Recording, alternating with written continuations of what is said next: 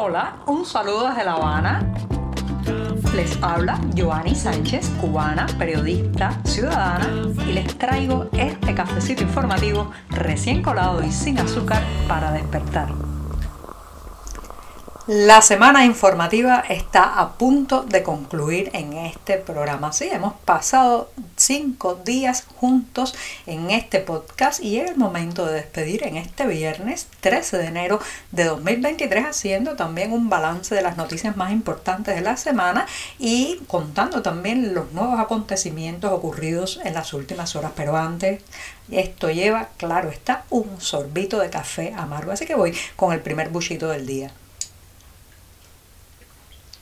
Después de este cafecito sin azúcar, les comento que al menos ocho familias de las damnificadas con la explosión del Hotel Saratoga, les recuerdo que esta tragedia ocurrió el pasado mes de mayo, mayo de 2022, y se llevó por delante la vida de al menos 47 personas, además de decenas y decenas de casas de los alrededores destruidas parcial o totalmente. Bueno, pues más de siete meses después, ahora la prensa oficial anuncia a bombo y platillo que al menos ocho familias damnificadas con esta explosión, cuyas casas se volvieron, eh, bueno, pues inhabitables por la destrucción, obtendrán eh, sus viviendas en un barrio, el barrio de Atarés, también en La Habana Vieja. Y eh, bueno, pues esto se dice con mucho, digamos, con muchas consignas, con mucho autobombo oficial, pero cuando uno se acerca bien a la noticia, además de la tardanza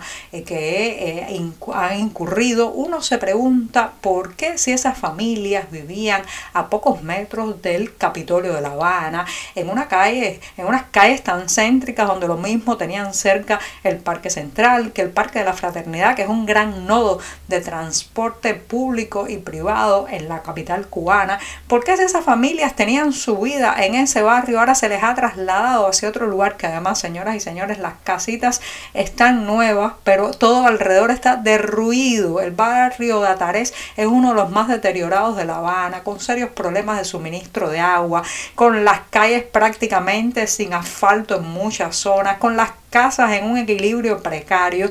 Si se miran las fotos, incluso un reportero de 14 y medio visitó el lugar, si se miran las fotos y se ve el contexto, esas personas van a vivir en medio de las ruinas.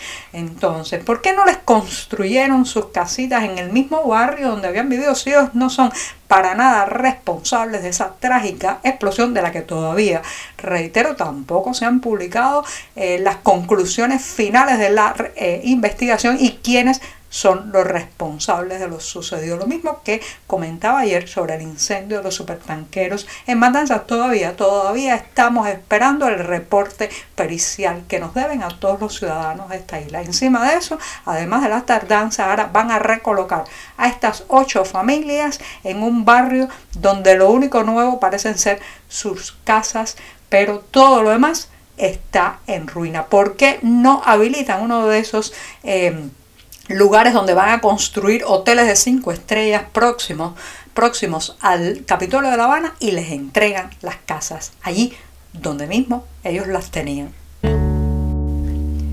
Ayer en la tarde se confirmó lo que ya se rumoraba hace días en las redes sociales. El cantautor oficialista Fernando Becker ha sido recluido en un centro penitenciario, esto lo confirmó el Tribunal Provincial Popular de La Habana, donde el cantautor había sido sancionado a tres años y cuatro meses, pero de limitación de eh, libertad que estaba supuestamente haciendo en prisión domiciliaria por el delito de abusos sexuales. Como saben, este fue un caso que eh, pues eh, ha generado eh, muchas discusiones públicas y también pues ha puesto los focos en Fernando Becker que durante años a decenas de mujeres pues las acosó, las violentó y las abusó hasta que finalmente muchas de ellas pues dieron el paso y decidieron declarar no solamente públicamente sino también ante un tribunal. Bueno, finalmente Becker ingresó en prisión porque como saben la medida de eh, pasar la condena en su casa le fue revocada porque, eh, bueno, principalmente por dos temas de canciones que eh, redactó y cantó y difundió durante ese periodo que son absolutamente lesivas contra las mujeres, contra el feminismo y que de alguna manera redundan en su práctica depredadora. Ahora bien, ¿Por qué este caso suena tanto y por qué es tan interesante? Señoras y señores, porque por primera vez los tribunales de este país y la prensa, incluso organizaciones tan pacatas como la Federación de Mujeres Cubanas, han tenido que poner la cara públicamente por un caso que destapó la prensa independiente. Recuerden que todo esto pues detonó cuando un reportaje de investigación apareció en la revista independiente El Estornudo y a partir de ahí, aunque el oficialismo trató de barrer bajo la alfombra el caso, tuvo que al final, bueno, pues condenar a este hombre, una condena que muchos catalogan de demasiado suave y ahora ha tenido que ingresarlo en prisión. Otro detalle interesante es que este es un hombre que se pavonea, bravuconeaba de ser un trovador de la revolución, un trovador de patria o muerte. Que este sea el primer caso público que genera este debate y que recibe un castigo que sea un trovador oficialista de un caso detonado por la prensa independiente es muy sintomático. Significa que podemos ir un poco más allá y señalar a esos otros que bajo su uniforme militar, detrás de una mesa de ministro o con un cargo público, también han hecho por años y años lo mismo. Recientemente, Miguel Díaz Canel, ese gobernante que nadie eligió en las urnas en este país para que se sentara en la silla presidencial, visitó la provincia de Pinar del Río, una provincia sumamente afectada después del paso del huracán Ian y que ya tiene una larga, digamos, eh, tradición de crisis económica, de pauperación y falta de desarrollo. Bueno, pues estando en Pinar del Río hizo uno de esos discursos eh, sin mucho vuelo, sin ninguna revelación que Díaz Canel hace cada cierto tiempo. En la redacción de 14 y medio hemos tenido que leer esta alocución. Eh, ya saben que el periodismo trae muchos tragos amargos, sobre todo tener que este, acercarse, escuchar, incluso interpretar estos discursos muchas veces vacíos, llenos de una retórica hueca. Bueno, pues hemos tenido que hacerlo.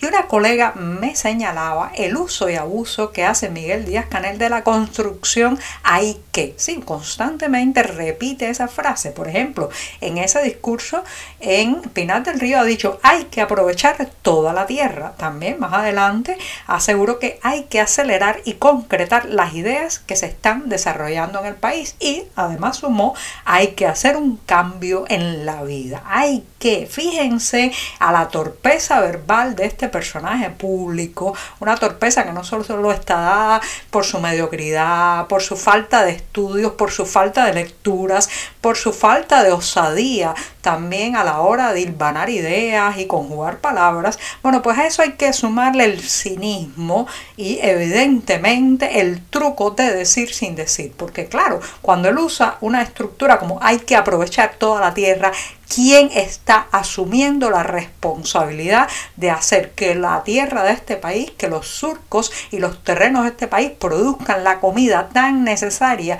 para los platos cubanos. Bueno, ahí nadie tiene la responsabilidad porque es una construcción impersonal. Hay que constantemente estar haciendo uso de estas estructuras para no responsabilizarse él, para no responsabilizar a sus ministros ni a su gabinete y para de alguna manera dejar dicho algo que después no hay manera de emplazar a quienes se comprometieron a llevarlos a la práctica. Así que con el hay que, así nos van durmiendo. Y este también, señoras y señores, es un discurso del cinismo, porque saben que no lo van a hacer y no quieren involucrar su cara ni su nombre en el compromiso público de las tareas que hay que llevar a cabo inmediatamente en este país, algo tan simple como hacer producir la tierra cubana.